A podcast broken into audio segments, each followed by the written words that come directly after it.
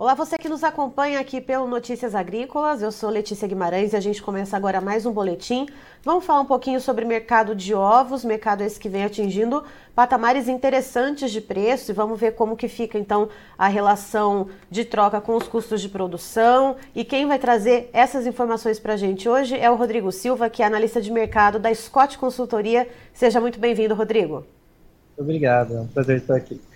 Rodrigo, é, a gente está num período de quaresma, né? Período tipicamente em que os preços dos ovos acabam aumentando devido à demanda.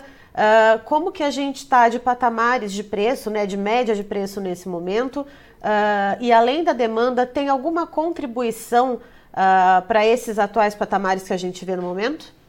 Ah. Olha, o preço na granja aqui em São Paulo, aqui em São Paulo, da caixa com 30 dúzias, ela está cotada em R$ 170,50. É, chegou um, isso é um patamar histórico agora dos últimos anos, tanto quando a gente vê um valor nominal ou quando a gente deflaciona, é um valor recorde. Aí está muito atrelado a essa demanda que você comentou e também aqueles recortes de produção que a gente acompanhou todo o ano passado, principalmente ao longo do ano passado. Então, o pessoal sempre foi ajustando a produção e isso ajudou, agregou bastante a chegar nesses patamares de preço aí históricos, tá aqui agora para março. E Rodrigo, olha... Desculpa, Oi, perdão. É, você falou desse preço de patamar histórico, né? Quando a gente olha para março do ano passado para fazer o recorte desse mesmo período sazonal de quaresma, uh, qual é a diferença que a gente vê de março pra, de 2022 para março pra, de 2023 agora uh, com R$ 170,50?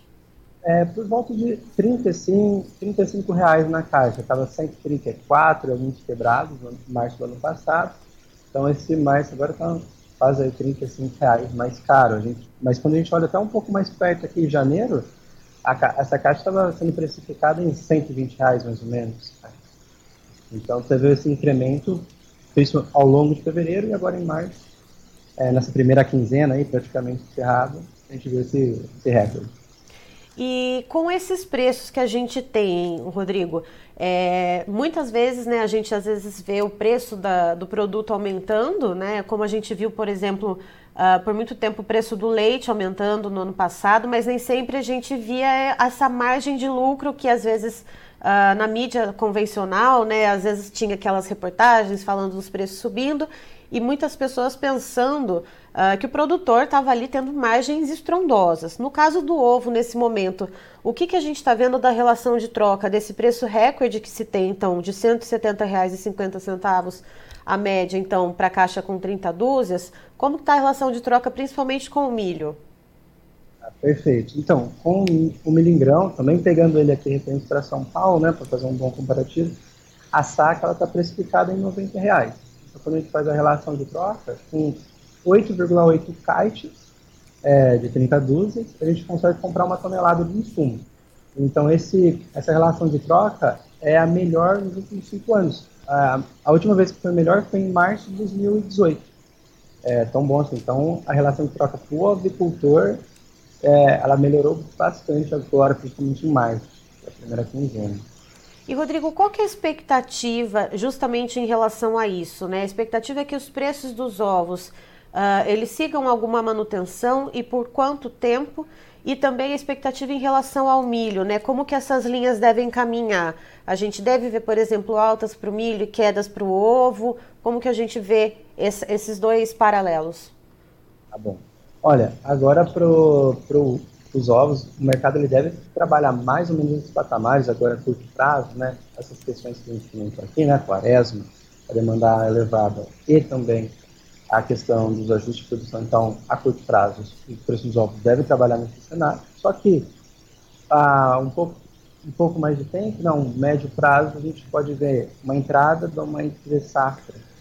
É, o começo da entrada da entre safra, o preço da proteína bovina pode cair, isso melhora a competitividade, a demanda por ovos pode acabar caindo e isso pode levar à queda. A gente não acredita a longo prazo, médio, longo prazo, trabalhar nesses patamares de preço no mercado de ovos. Já no, no milho, a gente está vindo aí uma, uma potencial safra muito boa, uma safra bem, bem interessante de, de milho. Aí a gente tem que ver agora a demanda internacional, a demanda interna internacional, como vão trabalhar. se manter esse cenário, é, a gente vai ver um cenário bem de estabilidade, assim, preços mais contidos de variação né, do milho. A gente viu agora, do começo do ano para hoje, variações bem pontuais na, na saca de milho aqui para São Paulo. Rodrigo, uh, falando em ovos, não, não se dá para deixar de lado a questão da influenza aviária, né? É, a gente vê aqui no, na América do Sul oito países que registram casos de influenza aviária, seis deles fronteiriços aqui ao Brasil. Há muita preocupação em relação à Argentina, Uruguai e Bolívia, né, que são aqueles ali que estão mais perto dos locais onde se concentra a produção avícola, seja avicultura de corte ou também avicultura de postura.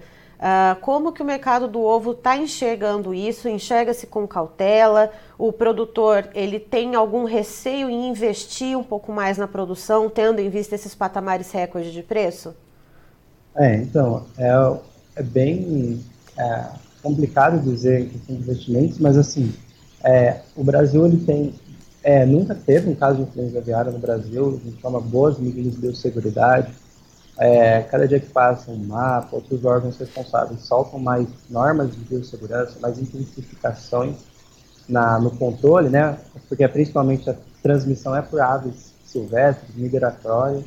Agora, em abril, vai ter é, a, a, migração dessas aves saindo da Argentina, então é, pode acontecer sim, mas a gente está tomando todas as medidas necessárias do governo para conseguir né, combater é, ver o quanto antes para evitar de problemas estruturais, né, de produção.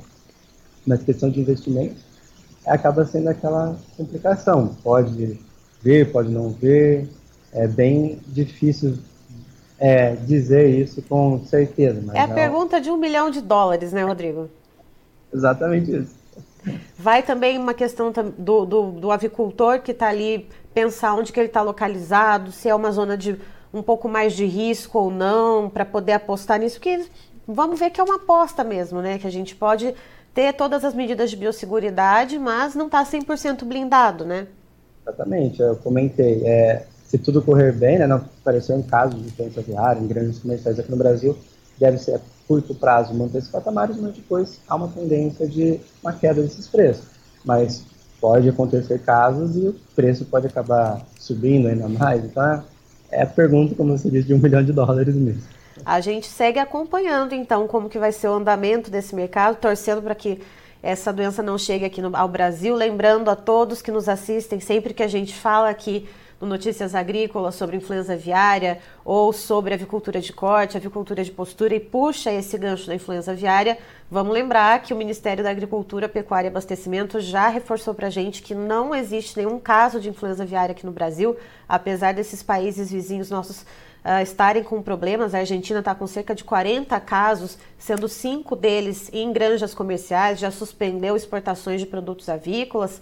A gente vê outros países também com bastante, lutando bastante contra essa doença aqui né, nas no, nos nossos arredores, mas o Brasil segue seguro por enquanto, né, Rodrigo? Exatamente. Você disse muito bem. É isso mesmo. Então tá certo, Rodrigo, muito obrigada, viu, pela sua presença, muito obrigada pelas suas informações. A gente segue acompanhando tudo por aqui e você, toda a equipe da Scott, são sempre bem-vindos com a gente aqui no Notícias Agrícolas. Muito obrigado, em nome de toda a equipe Scott, obrigado pela parceria. Tá aí então Rodrigo Silva, analista de mercado da Scott Consultoria, nos trazendo a informação de que o preço dos ovos nesse mês de março, agora até esse momento chegou a patamares recordes, pelo menos então desde 2015, é o melhor preço que a gente tem. Uh, quando se compara com março do ano passado, segundo ele, há uma diferença de cerca de 35 reais no preço da caixa com 30 dúzias. Hoje, então, a gente vê um preço médio, segundo ele, a referência aqui para a Grande São Paulo, de R$ 170,50 a caixa com 30 dúzias.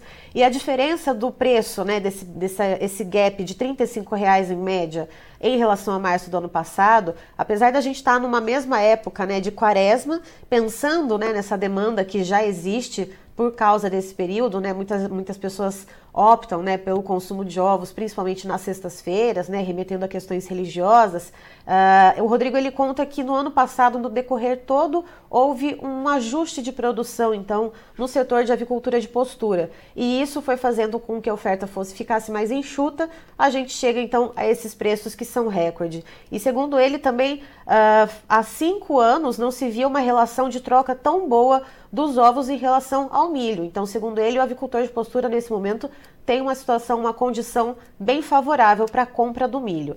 E uh, agora, para o curto prazo, a, a, a, a perspectiva, perdão, é que esses preços dos ovos se mantenham mais ou menos nesses patamares, justamente por causa da demanda e da questão da oferta que se tem no momento.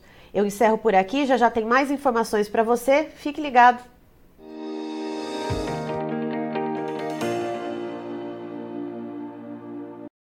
Participe das nossas mídias sociais no Facebook Notícias Agrícolas, no Instagram arroba Notícias Agrícolas e em nosso Twitter arroba Noteagri. E para assistir todos os vídeos, se inscreva no YouTube, na Twitch, no Notícias Agrícolas Oficial.